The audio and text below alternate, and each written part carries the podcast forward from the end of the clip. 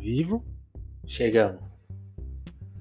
Alô, alô, sejam bem-vindos a mais um episódio do Telefonemas, nosso podcast de conversa, de bate-papo, de entrevista, né? Uh, aqui é o Vinícius Félix falando e o nosso papo de hoje vai ser sobre cinema, sobre o que envolve o cinema, né? Não é por acaso que você vê os filmes que você assiste, hein? A gente vai desvendar todas as questões com a pessoa que está muito popular no Twitter com as suas threads, com as suas newsletters, né? Ajudando todo mundo a entender que, que, por, que, que, gente, por que, que só tem Homem-Aranha no cinema, né? Ou por que, que a sua série do Netflix existe, né? Por que, que você vê tanta coisa em espanhol e francês do nada? Você acha que foi uma mágica que aconteceu? A Marina ajuda a gente a desvendar tudo isso, porque ela é uma super especialista na área e a gente vai falar disso e também dela um pouquinho, né? É, é por aí, Marina? Se apresenta aí, seja bem-vinda ao Telefonemas. Oi, obrigada pelo convite. Boa noite, gente, para todo mundo que está ouvindo. É, bom, meu nome é Marina Rodrigues, eu sou formada em cinema e audiovisual já tem um tempinho aí. É, e desde que eu comecei a trabalhar na área, eu trabalho nessa parte de produção, né? É, eu entrei muito para estudar cinema com uma cabeça de querer fazer direção, porque acho que é muito o que todo mundo gosta de audiovisual, falar, ah, eu vou estudar cinema porque eu quero ser diretor, diretora, diretor e é, quero fazer um filme. Mas aí quando a gente começa a estudar, a gente vê que é um universo tão grande assim, que vai te puxando para outros caminhos, outras coisas, e você vai se descobrindo. E foi meio que aconteceu comigo, assim, eu comecei muito nessa cabeça é, de querer dirigir filme e terminei querendo ser produtora. Porque eu sempre gostei muito de falar de política, né? Eu sempre fui aquela pessoa chata da família, que todo mundo reconhece como militante de esquerda, que fala. Chegou a militante. Aham. Uhum. E isso com meu pai, com os meus pais, com, com outros familiares. Então é uma foi um tema que eu sempre gostei muito de debater, eu sempre gostei muito de discutir, conhecer. Então, quando eu comecei no meu primeiro estágio, é, eu caí para fazer produção, né? E lá eu tive o primeiro contato assim com lei de incentivo, essa parte de produção executiva. Eu falei, nossa, isso é muito legal, assim é muito cansativo, é muito burocrático, mas é muito legal, gostei, quero fazer isso. E aí é, fui seguindo por esse caminho, né? E aí em 2019 é, eu estava num gap entre um trabalho e outro, e era o primeiro ano do Bolsonaro, e muita gente falava muita besteira sobre audiovisual brasileiro, sobre lei de incentivo, lei Foi uma das primeiras áreas que atacaram, né? É, exatamente. E nessa época ele também estava muito é, ativo naquela política dele de dizer que ele não ia dar dinheiro para filme LGBT, dinheiro para minoria, é, que acabou a mamata dos atores da Globo e etc e tal. E isso estava contribuindo muito para fake news, né? E Infelizmente, a gente tem uma educação audiovisual muito precária no Brasil, por conta de toda essa hegemonia cultural que a gente tem com os Estados Unidos, porque a gente está sempre vendo filme, a gente está sempre vendo série dos Estados Unidos e a gente quase não para para ver nada no Brasil que não seja é, produtos que estejam todo mundo falando, que tem que ver e etc. E quem não está muito inserido né, nessa questão de estudar o cinema, propriamente dito, acaba passando despercebido mesmo. Total. E aí não é nem culpa das pessoas, né? Mas é, quando você deixa é, uma fake news rolar por muito tempo, ela, ela cria verdade. tentáculos muito grandes, né? Então, às vezes você sabe que aquilo ali é uma mentira, mas você não consegue rebater porque você não tem conhecimento e aí você vai tentar pesquisar sobre o assunto, e aí o que você acha é uma lei super complicada, com vários termos jurídicos, que não é uma linguagem popular, né? E assim, ninguém Sim. é obrigado a entender termos jurídicos de nada. É, e aí eu tive essa ideia de criar o Simplificando Cinema, né? Que o nome já propriamente diz. Já denuncia. É, por que, que ele existe, né? Exatamente. É uma maneira de simplificar o entendimento dessa parte de, de mercado audiovisual. É, porque eu via muito também a produção audiovisual é, de conteúdo, né, de audiovisual de cinema no, na internet, muito voltado para crítica, muito voltado para análise de filme. E é uma coisa assim que eu acompanho, né? Tem vários amigos meus que fazem esse trabalho, que são ótimos, e eu gosto de acompanhar, mas eu fazer assim, eu não me sentia contemplada, assim, tipo, ah, não é uma coisa que eu vou levar a sério, que eu gosto de fazer. Eu realmente tenho mais essa visão mais para essa parte mais burocrática de mercado e tal. E eu falei assim: ah, não, quase ninguém fala sobre isso, né? Então vou tentar criar um espaço é, para começar a reunir as pessoas em torno disso e explicar, né? Tanto que os primeiros textos que eu fiz, assim, foi muito didático, assim, foi realmente para explicar o que era lei Rouanet, o que era lei do audiovisual, que as pessoas não sabem mesmo, né? E aí, quem, quem não sabe, gosta de pesquisar, gosta de acompanhar e gosta de aprender, é, levou muita vantagem nisso, né? Quem não gosta vai continuar falando besteira e não, nunca não vai ler. Não tem o que fazer né? com você. É, uma... é. Exatamente. E isso é muito legal, porque, como você e falou... E foi meio assim, né? Sim, sim. A gente, a, acho que a gente tá com um delay, a gente vai ter que tomar cuidado. Eu vou tentar tomar cuidado para não te uhum. atropelar. É, e, e, isso que você falou é muito legal, porque é fazer essa parte crítica, você, você acaba contando metade da história que às vezes fica de lado, né? Quando você só avalia o filme por si só, né? Como que avalia, não olhe para cima, por exemplo, todo mundo vê esse filme, né? Existe um motivo da, de estar na plataforma de streaming mais famosa naquele momento, né? Tipo assim, é o, é o filme que todo mundo viu. Aí eu acho que muita gente pode ter a falsa sensação que é tipo, ah, significa que é bom ou que é importante tem, tem um bastidor por trás, né? E, foi, e aquela thread te, te alavancou de certa forma. Como, por que, que você resolveu escrever aquilo? Você tava todo mundo falando do filme, você falou, preciso contar de um aspecto aí que ninguém tá notando. Foi, qual, qual que foi a motivação? É, thread é uma coisa que quem me acompanha há muito tempo no Twitter já está acostumado a ver. É, Não eu é de geralmente hoje, é, sempre verdade. faço. É, é, já tem um tempo já que eu faço isso, assim. É, e aí eu já tinha feito um, uma outra também que as pessoas acharam o máximo, porque tava todo mundo falando que era de Round Six, né? E aí puxando bem para essa questão da Coreia do Sul, porque que a Coreia do Sul é, bomba pra caramba e fica todo mundo impressionado, assim, meu Deus, a Netflix está investindo numa série sul-coreana, meu Deus, diversidade. A diversidade. A TV tradicional a TV tradicional nunca fez isso, o cinema é. nunca é. fez isso. É, e, meu Deus, streaming, revolução. E aí, geralmente eu sempre faço, assim, de, de coisas que a minha bolha consome mais, né? É, e quando não faço de, de filme nem de série, eu faço sobre notícias mesmo do mercado que vão saindo e eu vou escrevendo lá. É, e aí tava todo mundo falando desse filme, assim, ele nem é tão bom, pelo menos na minha concepção, não achei tão, tão a revolução da Netflix nesse sentido. Achei bem normalzinho.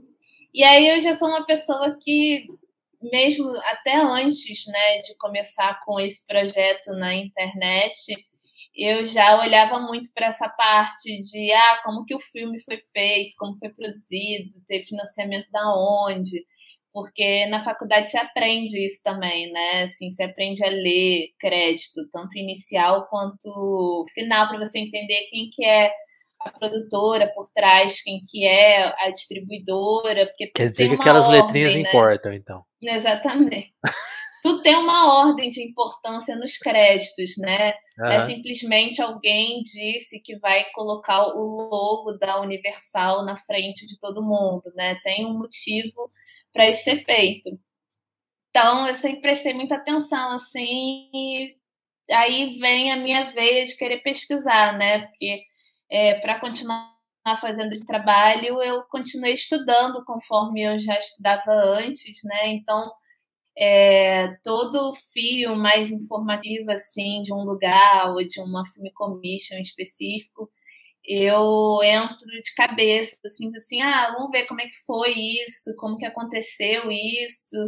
É, porque você falar, tipo assim, ah, tem financiamento do governo de Washington, tá, mas o que foi que o Washington fez pro filme? Só deu dinheiro e tchau, se virem aí? Então eu uhum. tento explicar certinho, direitinho como que as coisas acontecem, por que, que é, se capta de um lugar e aí junta com outro lugar que às vezes oferece um incentivo diferente e às vezes é bom para o filme, é interessante para ele que faça essa junção.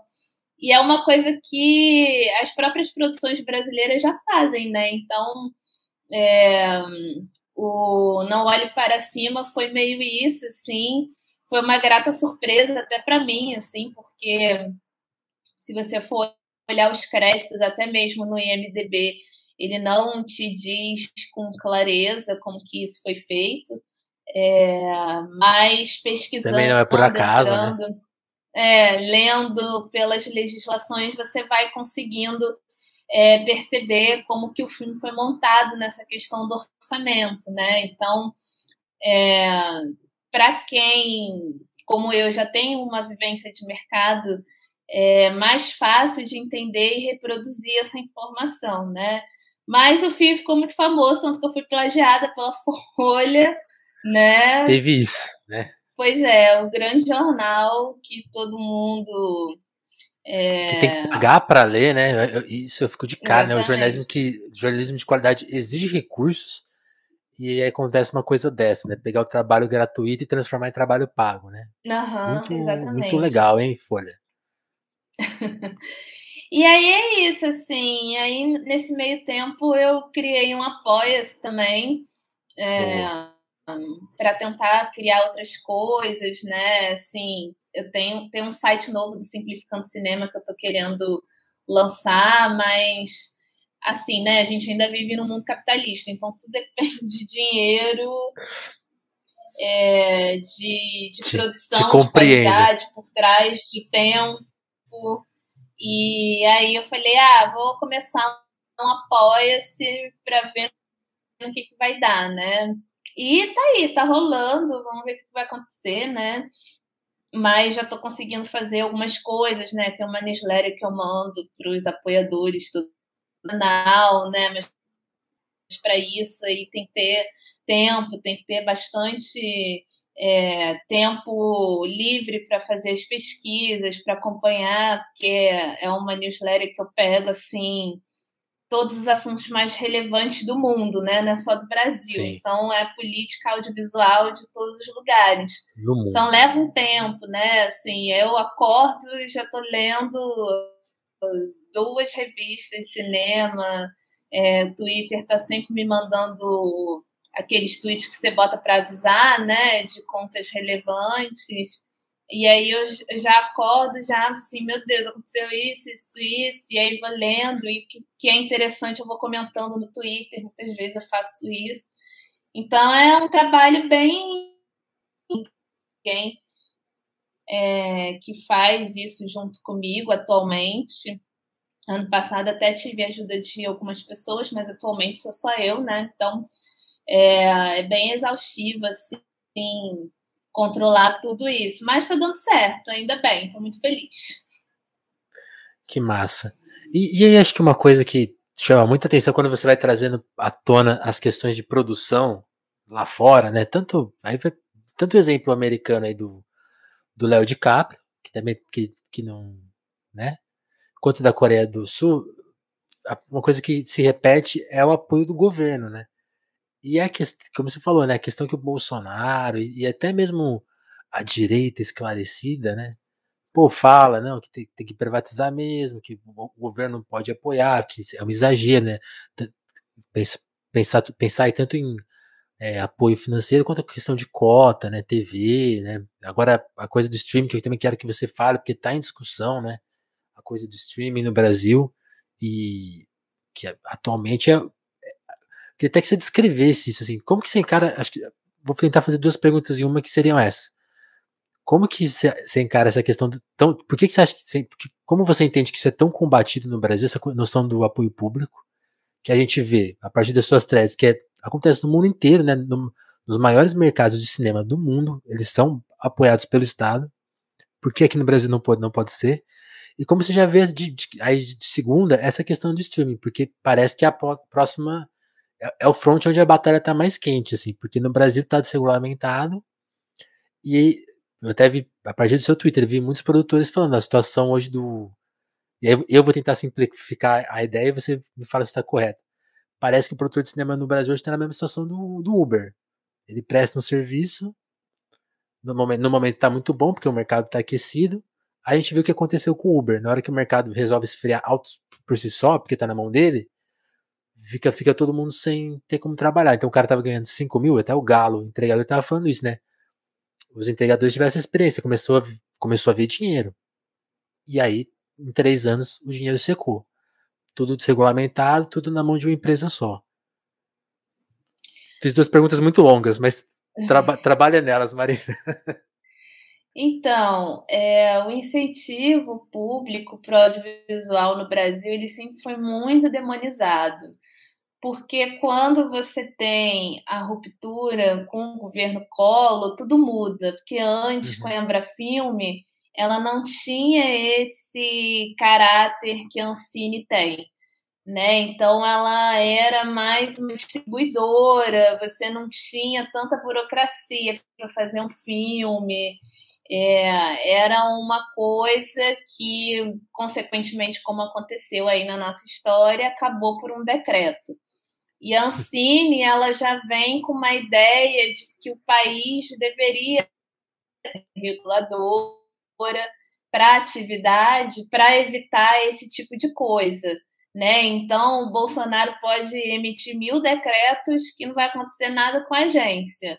Ela só vai acabar se o Congresso decidir que ela não tem mais utilidade nenhuma no país, Ótimo. que é um elefante branco que não traz retorno e aí acaba com a, a agência. Mas isso foi uma piada, é, já prevendo que um dia, infelizmente, a gente ia ter um, governo tão ruim quanto o do Collor, né? E no caso é até pior, muito pior. Já passou Opa. muito é, é, dessa análise de nossa, será que o Bolsonaro vai ser que nem o Collor? Foi igual e está sendo muito pior.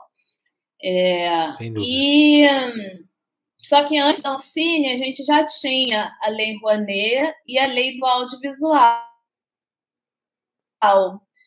É, e a Lei Rouanet, ela foi criada por Collor porque se aconteceu a mesma coisa que a gente está vendo hoje, né? É, o cinema deixou de dar dinheiro para a economia, é, a gente perdeu o valor no PIB, é, e não se produzia mais nada no Brasil, né? Se você conseguisse colocar um filme no cinema, era muito.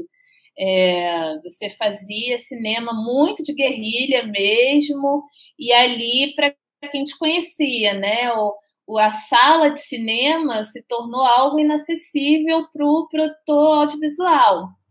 É, então a lei Rouanet ela veio nesse sentido para tentar resgatar esse investimento que foi perdido, né? E ela já vem com, com a ideia do incentivo fiscal que já era muito usado nos Estados Unidos, em, em outros países, que é a questão de que você inscreve lá um projeto, ele é aprovado e aí a empresa é, pode patrocinar ele, é, prevendo um abatimento no imposto de renda que ela paga. Né? Então, funciona mais ou menos assim é, em outros países também. Só que a Lei Rouanet ela veio abraçando toda a parte cultural, né? Então você podia financiar o filme, né? No início dela, você podia financiar é, longa é, curta metragem, você é, pode até hoje financiar é, melhoria e abertura de sala de cinema, teatro, livro. Então, é tudo Sim. numa lei só. Né? Então, ela rapidamente se mostrou muito ineficaz, porque para tanto gente é, do nosso país de dimensão continental, ela não conseguiu abraçar esses produtores que estão fora do, de São Paulo e do Rio de Janeiro. E esse certo. é um problema que persiste até hoje na lei, né? É, a maioria dos produtores culturais criticam muito isso. É, só que no início a gente sempre teve que lidar com é, a má fé né, do brasileiro, que é uma característica, infelizmente, de grande parte da nossa população. Então, pessoas que pegavam dinheiro com a lei e não faziam o prometido e não entregava prestação de conta, e aí você tinha um rombo fiscal na, nas contas públicas. E isso aconteceu também na lei do audiovisual logo no começo dela. Eita então, é, ao invés do governo é, melhorar pegar isso e estudar de uma forma em que você é, cumprisse com as suas obrigações e tivesse o incentivo funcionando, ele foi restringindo cada vez mais o acesso das pessoas. Sempre muito então, inteligente, né? Que, é, exatamente. Então, por isso que hoje você tem muita burocracia a lei do audiovisual você só consegue acessar se você tiver uma empresa aberta e cadastrada na Ancine. Né? Então, você, Caramba. pessoa física que faz audiovisual, você não pode pegar nada na lei é, do audiovisual, você precisa ter uma empresa, né? Então, hoje seja, já, tem, já tem uma porta de, de barreira. Exato. Né, exatamente. E com isso, quando se teve esses primeiros escândalos, a mídia focou muito em cima. É, ah, porque fulano de tal pegou dinheiro, não devolveu, e aí veio a fama do que artista quer mamata, que, que artista rouba dinheiro público. E isso minou a confiança das empresas também. Né? E a dedução fiscal ela é muito pequena, porque você, enquanto empresa, quiser apoiar um projeto, você só pode deduzir 4% do seu imposto de renda. Então, para empresas, médias empresas e pequenas empresas, Não é um incentivo sentido, né? que nem, nem vale a pena, porque você vai deduzir ali no máximo mil reais de um imposto de renda que você paga. E isso daí ele pode deduzir em muitas outras coisas, né? auxílio para os empregados da empresa, outras coisas que vão fazer muito mais sentido para a empresa do que o audiovisual propriamente dito, né? Então, é, essas fake news de roubo de dinheiro público, tudo foi surgindo ao longo do tempo por conta desses problemas que infelizmente aconteceram. Só que, ah, mas é só no Brasil, nos outros lugares não tem isso todo lugar tem isso, né? Porque todo lugar tem gente mau caráter, gente que vai fazer é, sonegação de imposto. Não é um problema só nosso. Não, tá longe de ser. Só que é muito mais difícil para a pessoa fazer isso em outro país, como os Estados Unidos, por exemplo, porque lá se tem uma regulamentação muito dura em cima, né? E é, uma vez que você tente sonegar um imposto com base numa política de incentivo, seu nome já vai ficar muito manchado. Então, das duas, uma, ou você vai ter que restituir tudo isso para o Estado de qualquer maneira, ou você vai preso, ou você não vai preso e vai ficar sem dinheiro, né? Então, é, é muito mais difícil você conseguir lá esse sistema em outros lugares. É, então, por isso que dá muito certo em outros lugares e aqui tem sempre algum problema a persistir. Mas são problemas que um governo né, interessado em melhorar a legislação resolve muito rápido, né? Então, é, basta você sentar com pessoas que já estão acostumadas a discutir isso, que trabalham ativamente há anos É, e, e mediando né, outras coisas é, em torno disso para que isso melhore, para que se tenha uma, uma ampliação maior do produtor independente. Né? E aí eu acho que cai muito é, na, na segunda pergunta, que é o streaming. Né? É, no Brasil, né, depois é, disso tudo, teve a criação do fundo setorial do audiovisual em 2006, que foi super importante para o audiovisual brasileiro, que abriu a oportunidade do produtor independente começar a produzir com incentivo é, federal. Né? E logo depois, alguns anos mais tarde, a gente teve a aprovação da lei da TV Paga, que foi realmente algo que ajudou a impulsionar demais o nosso mercado, é, tanto que a gente conseguiu chegar como o segundo maior mercado da região. Uau. E a projeção, se a gente não tivesse passado por toda essa calamidade, era que o Brasil pudesse chegar em 2020 como o sexto maior do mundo. A gente ainda conseguiu entrar no top 10, nós estamos no top 10, mas estamos lá embaixo. Então, a projeção da agência na época era de fortalecer é, a produção audiovisual a ponto de que a gente fosse é, o sexto maior mercado do mundo, que a gente pudesse bater de frente com grandes mercados europeus e com Hollywood propriamente dito, por que não? Né? Então, a lei da Vamos. TV paga ela foi muito importante. Ela hoje é a lei é, mais importante que a gente tem no audiovisual hoje é a lei da TV paga. E, infelizmente, muito ameaçada por conta de todo esse lobby que o streaming tem feito, não só no Brasil, mas na América Latina como um todo, aproveitando que a maioria dos países até então, né, porque parece que a coisa está mudando de figura, Sim. tinham governos mais de direita, mais conservadores é, e governos mais restritivos para atividade.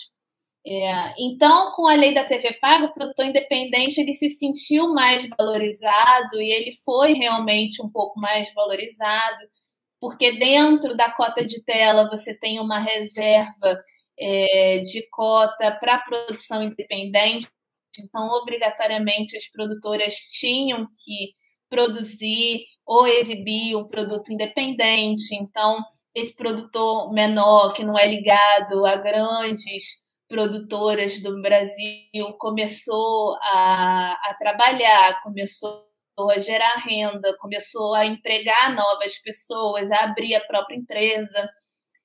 Então a gente teve um salto enorme, né? A gente saiu de 300 empresas abertas para mais de mil. Caramba! E a maioria é, da produção independente, né? Então é a produção independente que carrega muito o audiovisual. E isso é uma, uma noção mundial, né? não é só no Brasil. É, o produtor independente, ele que coloca dinheiro mesmo na atividade, né? E é ele que gira ainda mais a economia local do que as grandes empresas. É, então, quando chegou o streaming, o streaming já chegou é, muito pouco depois que a gente teve a aprovação dessa lei da TV paga e até então ninguém sabia direito o que, que ele queria fazer. É, todo mundo achava no primeiro momento que ele ia declarar a morte do cinema, mas logo se deu para perceber que ele queria ser uma opção à TV tradicional. E é o que a gente está vendo hoje, bem mais amadurecido do que há 10 anos atrás, que é o streaming investindo muito em série e agora também querendo investir na programação ao vivo, né? Então ele quer Futebol pra caramba. TV de qualquer forma. Exatamente. É, só que aí, é, quando ele começou a se fortalecer, os mercados pelo mundo falaram: olha, isso aí vai dar um problema sério é, a gente vai ter que resolver essa questão o mais rápido possível. E aí, é, enquanto a gente estava aí numa indefinição política muito grande, a Europa já estava lá sentada, falando assim, que vamos fazer? E se decidiu já quatro anos atrás de que o streaming tinha que ser regulamentado para pagar não só imposto para o país, é, como investir diretamente nas produções. Né? Então se passou, começou uma onda dos países da União Europeia começarem a regular. E aí a gente foi vendo como que isso poderia ser feito, né? Porque até então já tinha muita fake news por conta desse lobby todo de que a regulação ia cobrar do usuário, que a mensalidade Sim. do usuário vai aumentar porque a Netflix vai ter que pagar imposto na França, vai ter que pagar imposto é, em mais não sei aonde. E, na verdade, a União Europeia ela acabou com, com essa possibilidade porque ela falou tem que investir a partir da receita comercial das plataformas no país. Então, acabou essa noção de que ia cobrar do usuário, que isso não existe, é, e não é sob o imposto né, estadual ou municipal que elas pagam é, em cada país, é o quanto que elas geram de lucro ali, é, de receita naquele país. Né? Então, se a gente for pensar que hoje a Netflix já gira mais de um bilhão só no Brasil, se a gente aprovasse um imposto de 3%, já estava ótimo já é muito dinheiro. Já daria demais a atividade, o setor.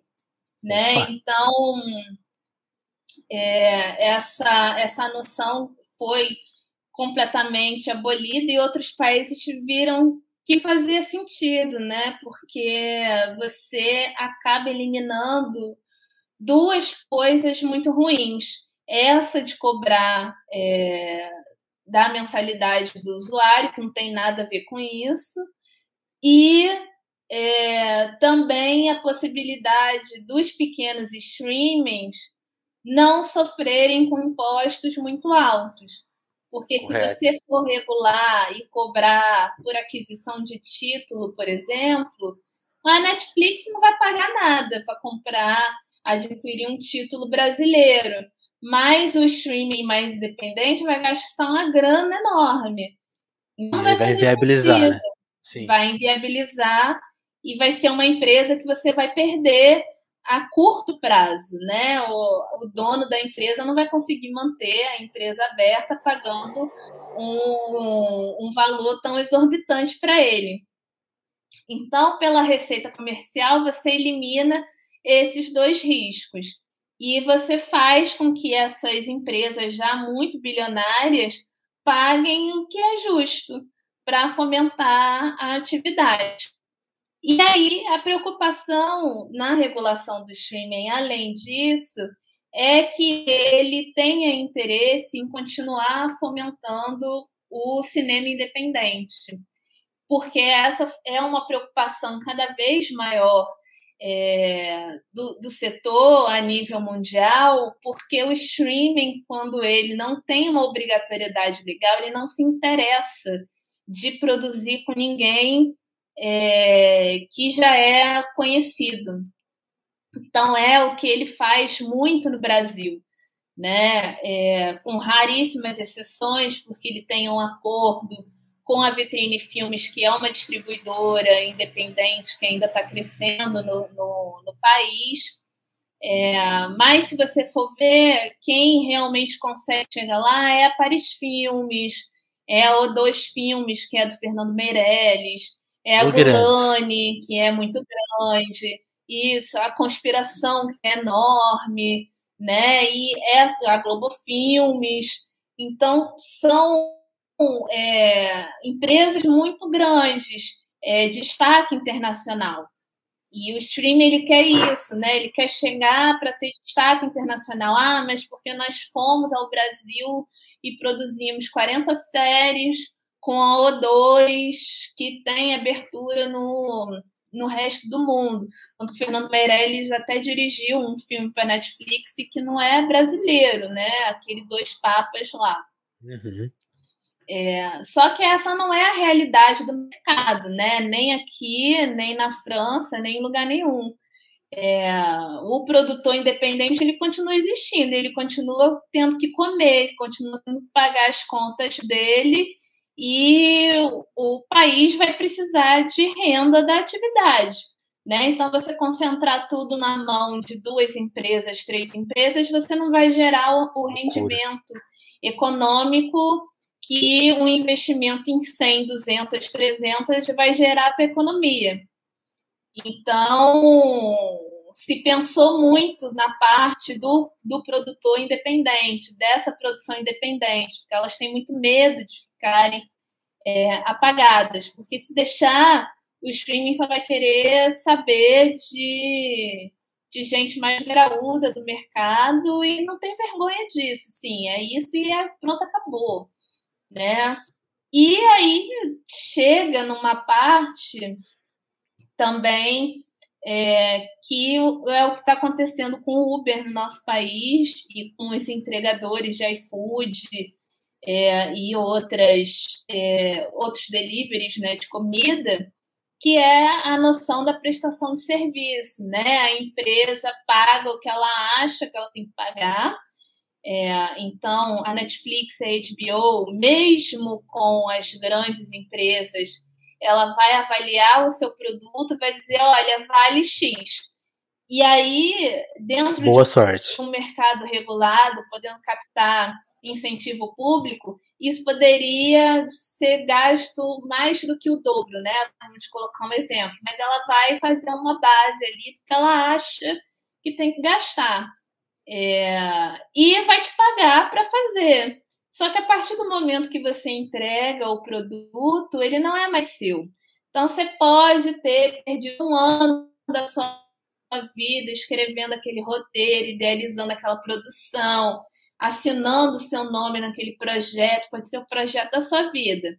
Mas se você quiser vender para Netflix, para HBO, eles vão te dar um contrato, falar assim, olha, é, a gente quer, é muito a nossa cara, mas é, o produto é nosso.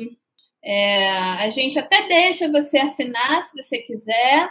Muitas vezes também não acontece, tem muito produtor reclamando disso, que as obras não estão podendo ser assinadas porque elas querem fazer é, numa situação que seja um original, que foram elas que inventaram aquilo ali para colocar. É, e o produtor não pode assinar. E aí vai te dar essa, esse contrato aí, fala assim, olha, você me cede todos os direitos e eu vou te pagar e pronto. Se amanhã eu quiser fazer... Se o filme aconteceu, deixar de acontecer, se ele, se ele quiser sumir com o filme, paciência, você não pode fazer mais uhum. nada. Exatamente. Que e aí, se amanhã eu quiser te contratar de novo, eu te chamo. Mas eu já te paguei, então pode ir embora, que isso daqui agora é meu. É, e aí é, certo você fica com um licenciamento é, só com ela por muitos anos e você não consegue levar isso para lugar mais nenhum porque você não tem direito nenhum sobre aquilo, então você não pode chegar para ela e falar, olha, não gostei do tratamento, quero tirar a minha série daí e vou vender para outro lugar. Tu não pode, porque tá lá o contrato assinado que você cedeu tudo para eles. Então, essa foi uma preocupação muito grande da França, principalmente. Tanto que a regulamentação da França é a mais dura já aprovada e ativa no mundo, porque além dela cobrar um investimento direto, ela cobra um imposto que tem que ser pago anualmente para o Fundo de Fomento Federal, o governo da França continuar fomentando o audiovisual. E nessa parte de direitos, ela estipula um prazo.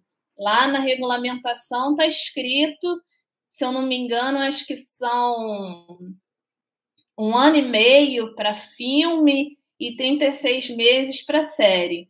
Então, você fez uma série com, a Netflix, não gostou, não está afim?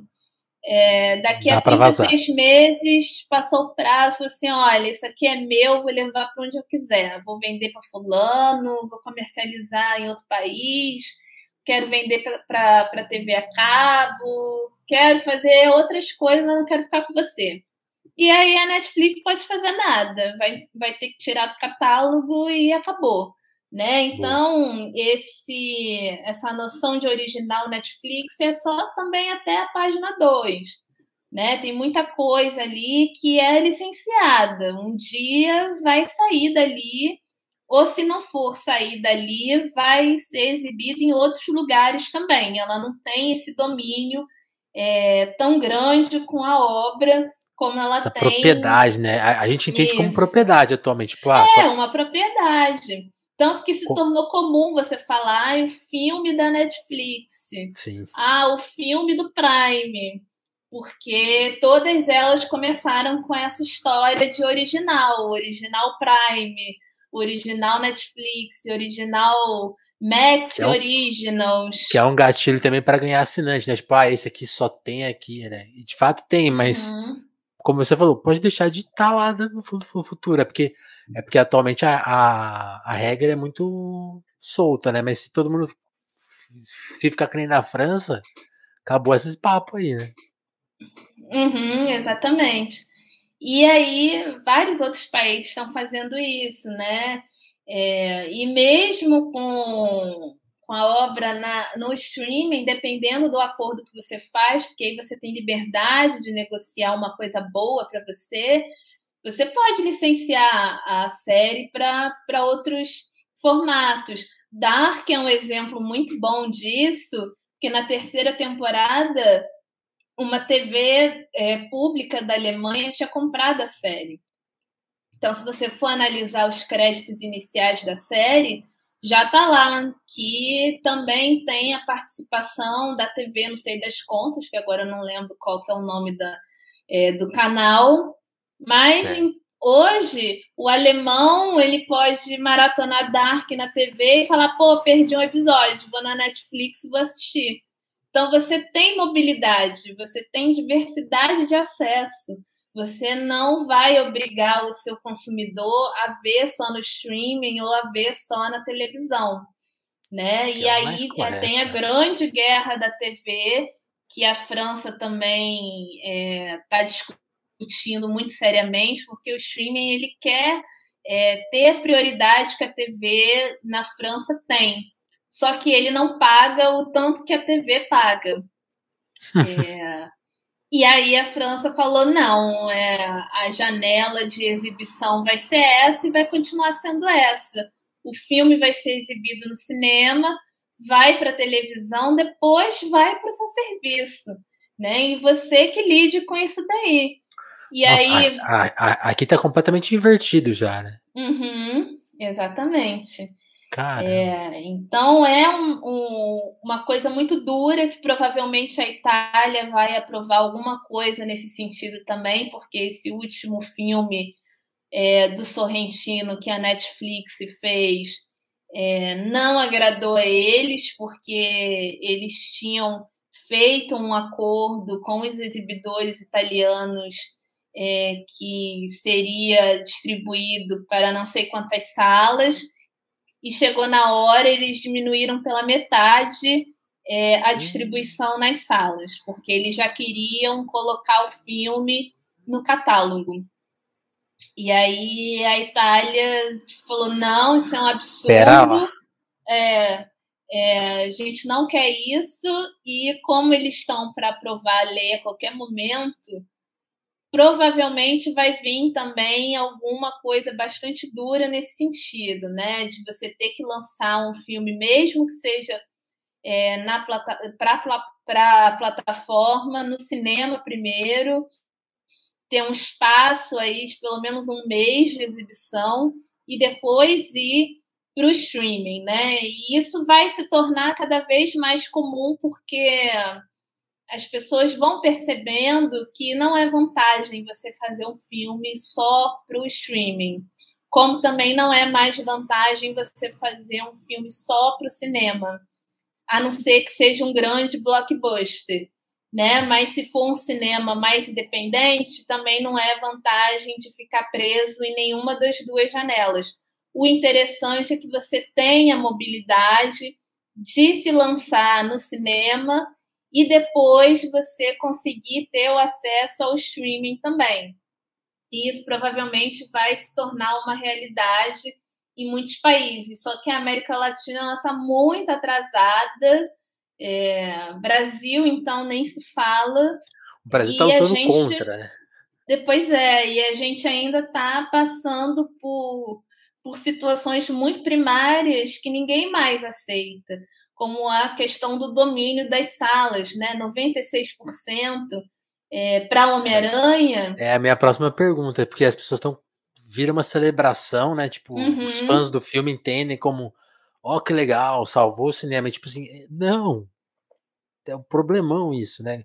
Você até fala, ele, ele arrecadou mais porque ele basicamente foi o único filme que exibiu em números práticos, né? Fala um pouco é. disso. É, o Brasil foi o único país na América Latina que teve um domínio de 96%. Se você for pegar os números de bilheteria e quantas salas o filme foi exibido, é, e aí você faz um cálculo por baixo, é, acho que o máximo que se chegou à, ocupação da sala na, na, América Latina foi 60%. Então ninguém é, colocou o filme mais 60%, eu já acho 60% muito, mas Bastante. 60% é muito melhor do que 96%. E o filme foi sucesso, lucrou, fez uma bilheteria milionária em todos esses países sem precisar estar em 96% das salas. Essa que é a questão. Todo mundo viu, todo mundo está podendo ir no cinema até hoje ver o filme. É, não tem restrição nenhuma com isso daí. Todo mundo conseguiu ver o filme perfeitamente, quieto, com calma, sem precisar que fosse 96%. É, então, é, as pessoas pensam muito só do lado de tipo, nossa, mas todo mundo sabe quem é Homem-Aranha, todo mundo quer ver o filme. Primeiro que não existe essa história de todo mundo querer ver o mesmo filme. Né? Eu geralmente sempre falo que nenhum filme é para todo mundo, porque você vai assistir o filme que você gosta de ver né? Total. E às vezes seu pai não gosta do mesmo cinema que você gosta, sua namorada, seu namorado não curte o mesmo cinema que você gosta e vai ver outras coisas. É, e é normal isso. As pessoas não são obrigadas a ver um filme só. É, você apresenta, ainda se bem. elas quiserem ver, pois é, ainda bem, né? É, você apresenta, se elas quiserem ver, que bom. Se elas não quiserem ver, também que bom para elas, porque elas vão ver o que elas querem ver. É, e segundo, que Hollywood hoje ele é um mercado muito ameaçado pela Ásia. Ele não consegue mais vender o tanto que ele vendia antes, porque a China começou a botar mais restrições no, no filme blockbuster deles. A Coreia do Sul anda com as próprias pernas, ela, ela não precisa que um filme hollywoodiano seja sucesso de bilheteria para que o parque exibidor dela sobreviva. É, dificilmente um filme norte-americano vai ser top 1 na Coreia do Sul. E são mercados com grande visibilidade para o Ocidente já. Né? A onda coreana de K-pop diz muito sobre isso. Hoje, se você pegar um grupo de 10 adolescentes de 13 anos, provavelmente sete do grupo vão dizer que escutam K-pop, que gostam da Coreia do Sul e que querem aprender coreano. Se você é perguntar é, quem quer estudar inglês com prioridade, dificilmente você vai ver uma pessoa falando que quer. Quer aprender coreano, quer viajar para fazer intercâmbio na Coreia do Sul. E isso é, foi só possível por conta dessa exportação da cultura. Então, Hollywood hoje perde muito terreno. Então, é, antes do Homem-Aranha ser lançado. Exatamente. Antes do Homem-Aranha ser lançado, é, um blockbuster chinês estava próximo a ser líder de bilheteria. É, então, as pessoas não olham para esse lado porque elas também não sabem, porque essa informação, obviamente, não chega.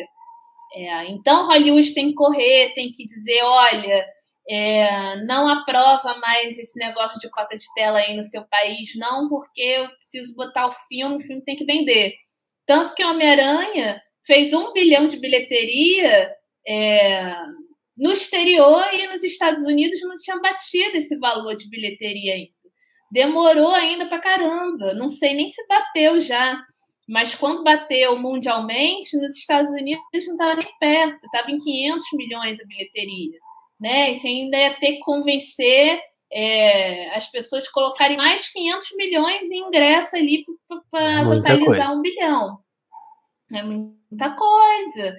É, então, aí quando você entra com esses dados, as pessoas não querem mais discutir. Né? Por que, que o Homem-Aranha foi lançado em quase 100% das salas no Brasil e nos Estados Unidos, que é o segundo maior parque é, de salas de cinema abertos no mundo, só foi exibido em 4 mil salas? Ué, não é possível que o brasileiro esteja consumindo tão mais Homem-Aranha do que o norte-americano. Isso não existe. É um filme nacional. Um herói que foi idealizado lá, que foi criado lá. Né? Isso não existe. Por mais até que o brasileiro tente muito, mas sempre vai ser mais popular no, no país de origem, até porque eles cultivam isso até hoje, né? Basta ver toda essa saga aí, essa franquia da Marvel, é, da DC, é, em prol é, de fortalecer esse comércio do super-herói, né? Então, é, o brasileiro pode tentar muito, mas ele ainda vai ser muito mais popular lá. Então, por que, que no próprio país de origem é só 4 mil salas e aqui a gente tem que aceitar que seja quase todas as salas do país? Não faz sentido. É, é uma, a gente tem o número de salas aqui do Brasil. Quantas salas tem no Brasil, você sabe, de cabeça, assim? Olha, antes da pandemia a gente tinha 3.800. Caramba. É, Agora, depois da pandemia, a gente tem 3.500 e pouco. A gente perdeu sala de cinema pra caramba. É uma coisa que também ninguém fala sobre isso. É, não vem reportagem nenhuma dizendo Sim. isso. Porque por mais que a Ancine tenha dado lá um incentivo para o exibidor, foi muito pouco. Tinha que ter dado muito mais. É, se a gente for ver que o Reino Unido, por exemplo, deu quase um bilhão só para manter as salas abertas, para recuperação desse, desse espaço físico. A gente deu um troco de pão aí e se vira, torce para a pandemia não voltar e você ter que fechar de novo. Foi meio isso. Né? Então a gente ainda perdeu Sim. sala demais. Marina, vou até aproveitar para te falar, perguntar sobre isso, porque eu, essa é uma ideia que eu, sei lá, pensei sozinho aqui, então pode estar errado, eu queria que você me, me comentasse. Porque aqui no telefone a gente já, já discutiu o Marighella, né? E quando a gente estava apurando a questão do Marighella, a gente fez um episódio quando o filme vazou nos Estados Unidos, né? Que, que, não é um vazamento, né? O filme foi lançado nos Estados Unidos. Então, tipo assim, uhum. assim, até, até, até tinha um, um, papo, ah, o Wagner vazou. Não, tipo assim, é, basicamente o filme foi lançado lá, por isso que facilitou que se, se obtivesse uma cópia digitalizada dele, com, com, legenda e tudo, porque o filme estava sendo digitalizado e vendido no exterior. Uhum. E aí a gente foi apurar a questão, até para entender a questão da, da Ancine, e a gente percebeu que tipo, a Ancine estava com, esse, com essa burocracia que dá para chamar de censura, porque foram atrás de inviabilizar o filme, e a gente já via também essa, essa questão que você vem denunciar agora, que assim, estão fazendo uma estrutura que vai privilegiar apenas os streamings gringos, os caras vão, vai, vai, vão tomar o mercado para eles as produtoras vão ter que é, seguir essa cartilha ou não vão ter nada. Foi, foram as coisas que a gente percebeu na época. Outra coisa que a gente percebeu na época foi justamente isso. Quem exibiu o, o filme lá fora não foram plataformas de streaming, foram cinemas que tinham seus próprios streamings. Então, eu não sei, aí você pode, você deve ter, ter essa informação que eu não consegui descobrir. Eu não sei se eles criaram isso para a pandemia, se eles já tinham, mas assim, você tem uma sala virtual num cinema pequeno de Nova York que você compra e assiste na sala deles virtualmente. Né? Então, assim, quem pirateou esse filme provavelmente foi uma pessoa que pagou 8 dólares, ligou o gravador né, da, da, da, da sua tela enquanto via e soltou o torrent. Foi assim que o filme foi pirateado, pirateado provavelmente. E aí eu fico pensando, a gente não, a gente não consegue pensar uma solução assim? Por que, que cinema brasileiro não, não pensou? Onde, onde, o que, que falta, assim? O que, que, que você pensa disso?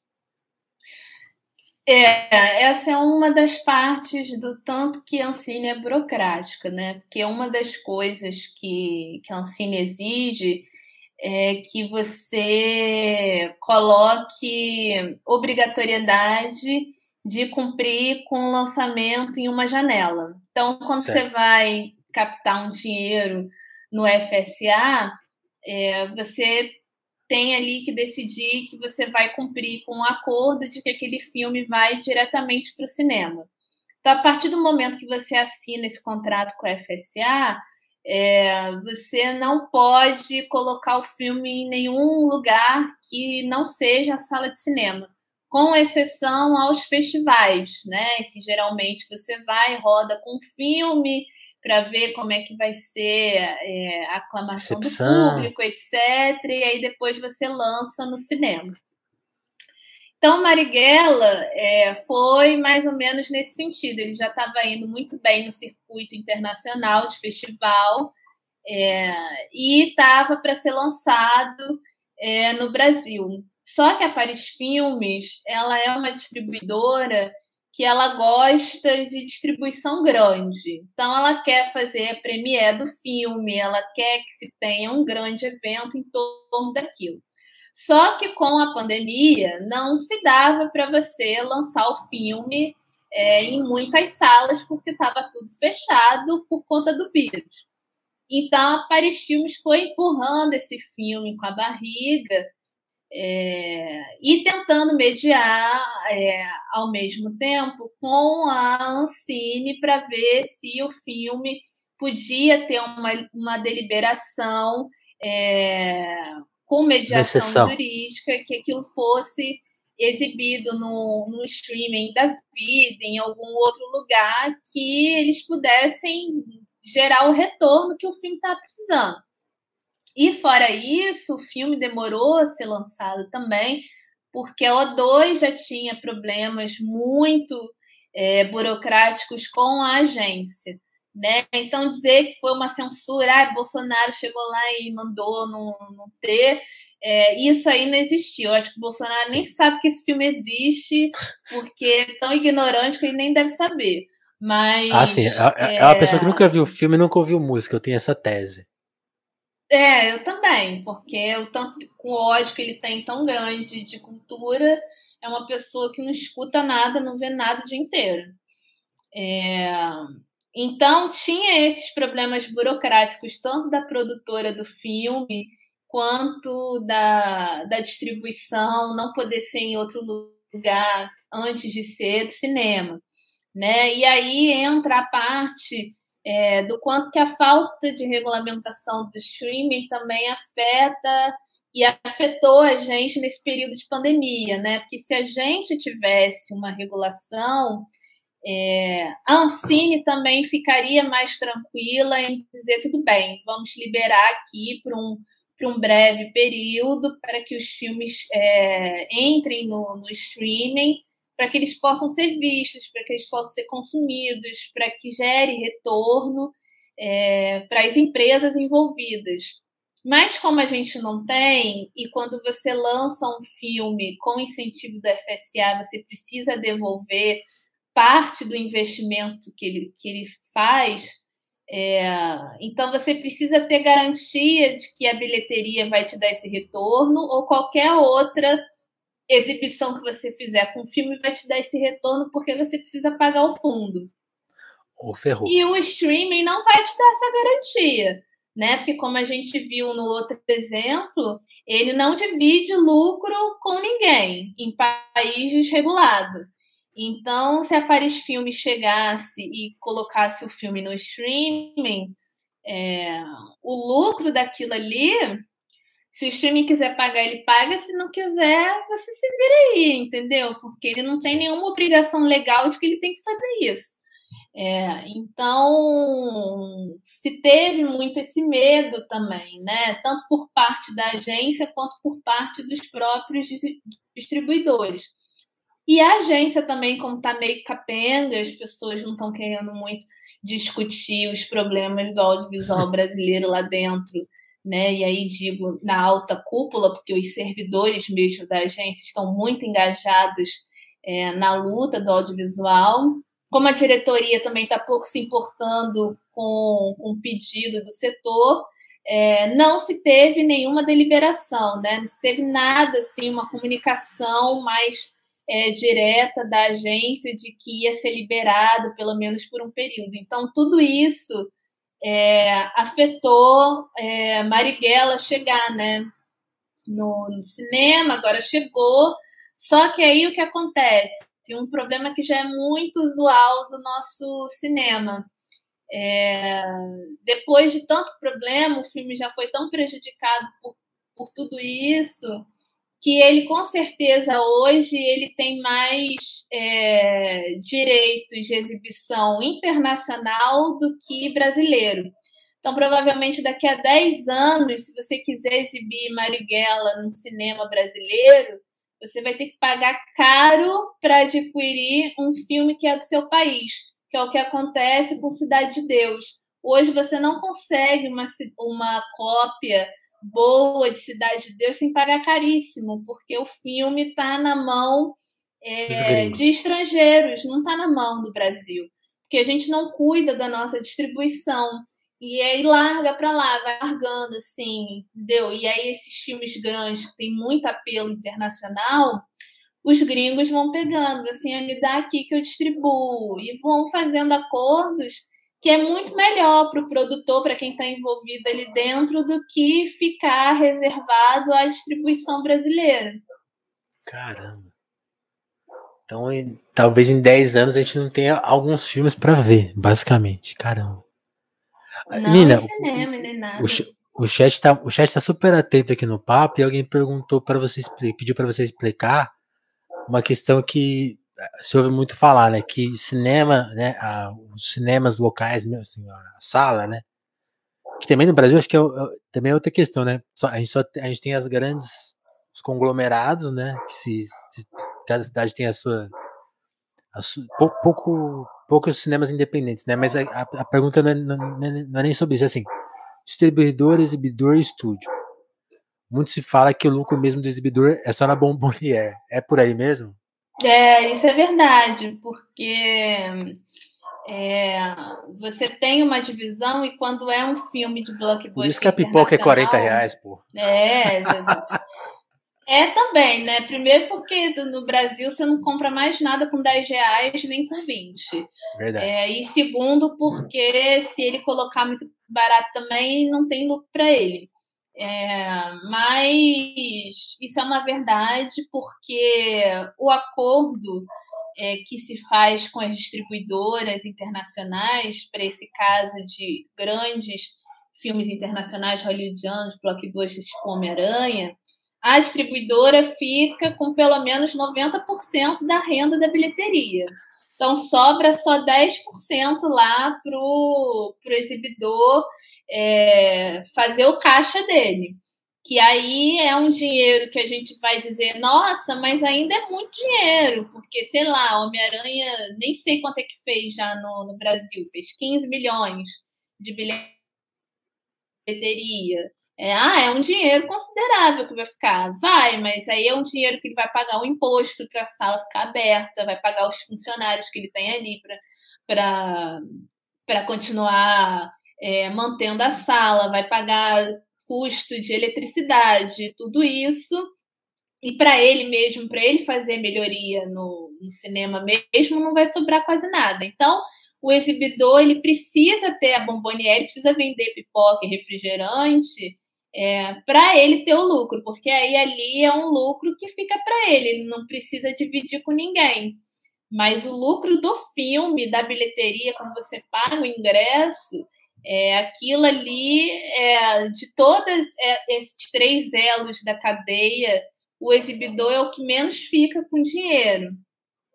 Mas é, em acordos com de filme brasileiro, esse montante de bilheteria às vezes é até maior, né? Que aí você consegue é, um acordo, né? Você vai mediando um acordo, então geralmente você faz é, 40, 30, 20 e que vai ficar para o exibidor, né? Aí você vai dividindo ali o lucro tanto para a distribuidora, para o produtor, né? Para a produtora e para o exibidor. Então, se a gente for botar mesmo na ponta do lápis, seria muito mais vantajoso para ele exibir um filme brasileiro do que um filme internacional.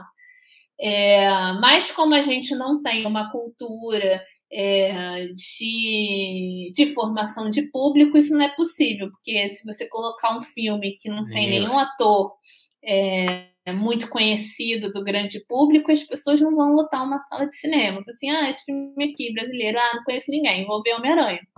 Né? Se você conhece, você conhece o carinha lá que faz Homem-Aranha, Zendaya, que tá aí Tão bombando, tá em mil projetos ao mesmo tempo, essa menina tá fazendo tudo, tá na HBO, tá na Netflix, tá não sei mais aonde.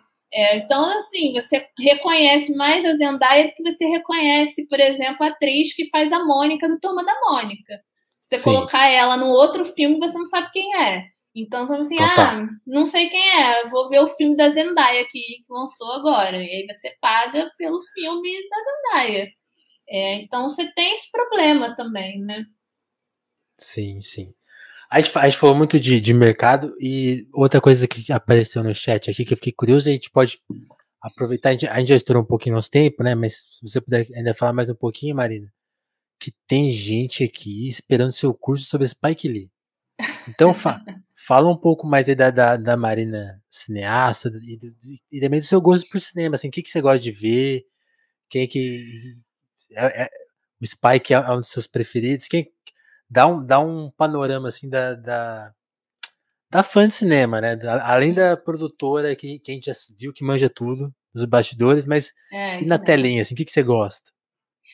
É, eu gosto muito de Spike telona, Lee, né? mas essa, esse comentário do Spike Lee, ele é engraçado, porque eu tinha comentado com, com ele que eu fiz um curso sobre Faça a Coisa Certa, do Spike Lee. É, fiz junto com outros dois grandes amigos que são profissionais de cinema também, a Carissa e o Diego, é, que a gente se, com, se comprometeu a falar de produção, direção e roteiro, né? Cada um dos três ficou com uma parte. Então a uhum. gente fez esse, esse, esse curso, acho que no final de 2019, já tem um tempo já. E aí eu comentei que eu tinha feito. Aí agora ele quer saber quando que vai abrir vaga de novo, não sei. É uma coisa que eu tenho que conversar com os meus outros dois queridos amigos para ver se a gente consegue viabilizar. Mas todo mundo topar, e todo mundo tiver tempo, talvez em 2022 role é, da gente fazer uma outra edição desse, desse curso. Foi muito legal, assim, foi bem interessante. É, a gente fez apostila, a gente viabilizou até o roteiro traduzido para português, a gente viabilizou. Então foi, foi bem legal. Quem fez gostou muito. Se a gente tiver com tempo, a gente faz uma nova edição, talvez até com mais filmes do diretor, com outros diretores também, também é uma possibilidade. Mas no meu pessoal, é, eu atualmente tenho visto muito cinema latino, porque é uma, uma veia que eu tenho com meu trabalho também.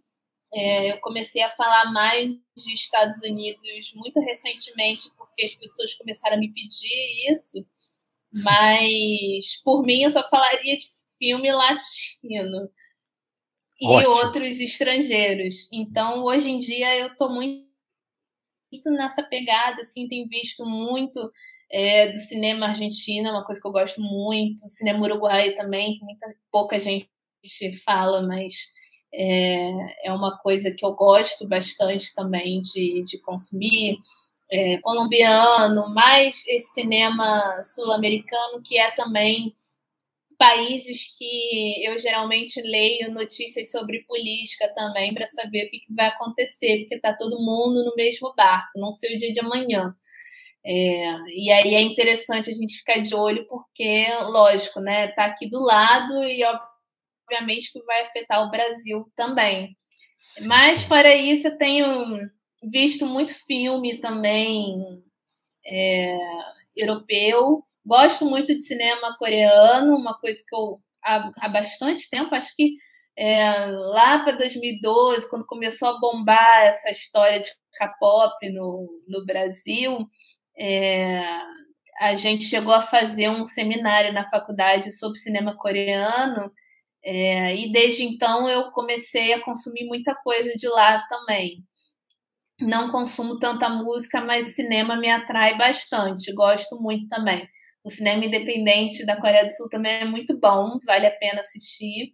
É, e estou tentando ver se esse ano eu começo a ver mais coisas, é, não só da Ásia, mas também da Oceania, da África, que são continentes que eu quase não vejo é, audiovisual, porque é difícil de chegar também, né? Você quase não tem acesso, você precisa pesquisar, isso, ir atrás. Isso eu fiquei, isso eu fiquei em choque, porque agora no Letterbox ele, ele, ele, ele faz um mapa do que você assistiu, tipo assim.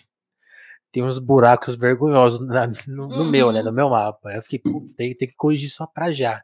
É, exatamente. A gente tem que correr muito atrás, porque é muito difícil, né? Mas eu vou, tô vendo se esse ano consigo consumir mais nesse sentido também. Já, mais ou menos é, é isso, assim. Muito bom.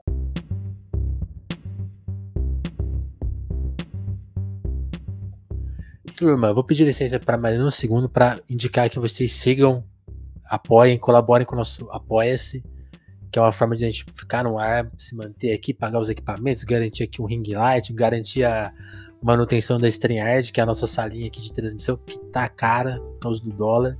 Então quem puder dar um apoio lá de um, de três, de cinco reais, de dez reais, pô, vai fortalecer muito a nossa causa. Quem que não quiser dar o apoio contínuo, que geralmente é a forma lá mais fácil de ajudar no apoio, tem a QR Code aqui com esse Pix, também aceita qualquer valor, tá? 10 centavos você já, tipo, deu uma força. Se quiser chegar com 100 reais e abusar, também fica à vontade também. Mas são essas duas formas. Quem tá vendo a gente ao vivo na Twitch, também tem o Prime, tá? Inclusive, vou até tocar uma propagandinha aqui para quem não é Prime, seja Prime, porque aí você não vai ver as propagandas. Tá? Agora vocês estão vendo propaganda, tô falando, com a, tô falando aqui com, só com Prime. Mas é isso, assim, acho que são as, são as formas de, de, apoiar o Telefonemas, porque é a nossa produção independente. Voltando de produção independente aqui, o podcast aí no Brasil, coitado, tem apoio nenhum. Né? Plataforma nenhuma paga ele, só o YouTube que paga decentemente. E a Amazon também, com a Twitch, é razoável, tenho que falar. Mas a gente depende muito do público. Então, eu preciso agradecer muito a, turma do Apoia. Tem gente que está com a gente há mais de ano lá no Apoia. E antigamente, vocês sabem, eu li a lista completa, mas Sim, tava ficando uma lista interminável de nomes. Então a gente vai ler dois que por bom, vez agora. Né? É, é, ótimo. E é, é, um dos prêmios também, né? Outro prêmio para quem assinou o apoia é para quem assina com mais de 10 reais é desconto na livraria Alecrim. A livraria tá meio paradinha agora, mas eles vão voltar e o desconto de 15% lá também vai continuar valendo. Então, por, por enquanto a gente não tá anunciando porque eles estão nesse recesso, mas vai voltar em breve. Então, vou, vou dar aqui agradecer muito ó, ao Douglas Vieira, Douglas Vieira e a Ismael Santos que colaboram com a gente. Também a todo mundo que eu não li o nome hoje, mas aos pouquinhos a gente vai lendo aqui. Tô anotando quem eu já li e para não pular ninguém também. Né? Então tá tudo certo. E fica aí a minha sugestão. Quem tiver sem grana, pô, like no, no, no, YouTube. Essa conversa vai estar no YouTube em breve. Se você tá vendo ela já no YouTube, parabéns, agora já tá no YouTube. Então, aquele like, aquele comentário. No Spotify agora tem como dar nota para os podcasts, dá, dá cinco estrelas lá pra gente, né, por favor é, para manter a nossa nota bem alta. É, na Twitch, como eu falei, já tem o Prime, né? Não tem comentário, mas bastante gente começou a seguir hoje aqui, pessoal que veio por conta da Marina. Sejam bem-vindos, também seguir a gente aí é uma opção muito boa. E é isso, assim, apoiem o Telefonemas, a gente tá nas redes sociais também, no Twitter, tem grupo no Facebook, eu, eu preciso voltar a compartilhar o link do grupo. Porque ainda tem gente que usa Facebook, né? Facebook é, tá lá, gente, tá lá ainda, firme e forte. E são as formas de vocês colaborarem com a gente pra gente ter mais conversas como essa, conversas sensacionais com uma pessoa como a Marina, que traz, trouxe toda a pesquisa dela aqui pra gente, pra gente se conectar com ela. Agora, a partir daqui, quem não conhecia a Marina, por favor, começa a seguir. Né? Tem, vai ter a arroba dela aí no Twitter para vocês ficarem mais próximos dela. Também, quem puder apoiar ela, ela falou, né? Tá com apoio-se aí agora para poder, poder fazer essa pesquisa, continuar o trabalho, muito importante. E acho que é de, de, de merchan era isso. Marina, queria te agradecer e te agradecer pelo papo. Espero que você tenha curtido e você quer dar um, uns informes aí? Ah, eu adorei, agradeço pelo convite, foi muito bom. Obrigada a todo mundo que acompanhou, que mandou comentários aqui no chat. Adoro ler as coisas. Parece que gostaram, ó. Tô... Valeu, hein? Valeu, obrigado, turma. Que bom, João. Fico muito feliz, assim.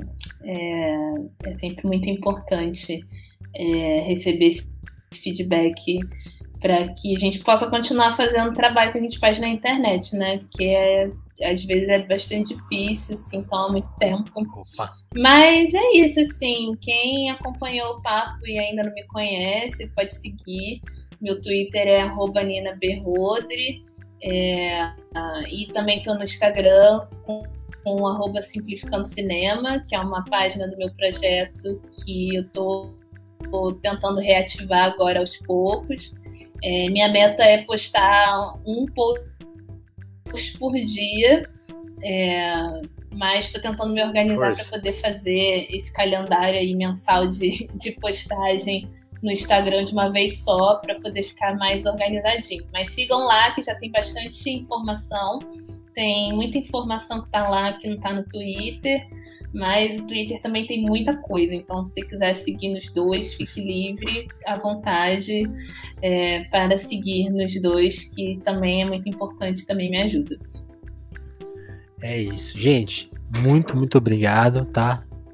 É, pra quem acompanhou, quem estava aí com a gente hoje.